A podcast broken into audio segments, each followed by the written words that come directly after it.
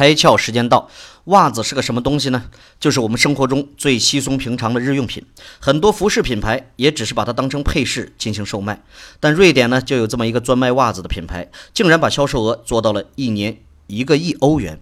这个品牌的创始人认为呢，袜子其实也是一种情绪的自我表达，就应该像是领带一样，要从一种简单商品升级为时尚配饰。所以啊，他们家的袜子品类非常丰富，而且还都是彩色的，并且呢，聘请了专业的这个设计师来设计图案，以满足消费者各种场合下对情绪表达的需求。事实证明，他走对了。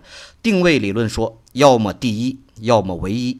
但现在的消费者已经不在乎这两个一了，他们在乎什么呢？自己内心的感受。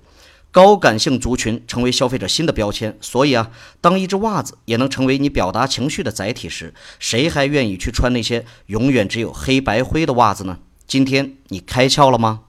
更多节目，请扫描封面二维码，关注公众号“开窍”，和更多小伙伴一起来听故事、开脑洞。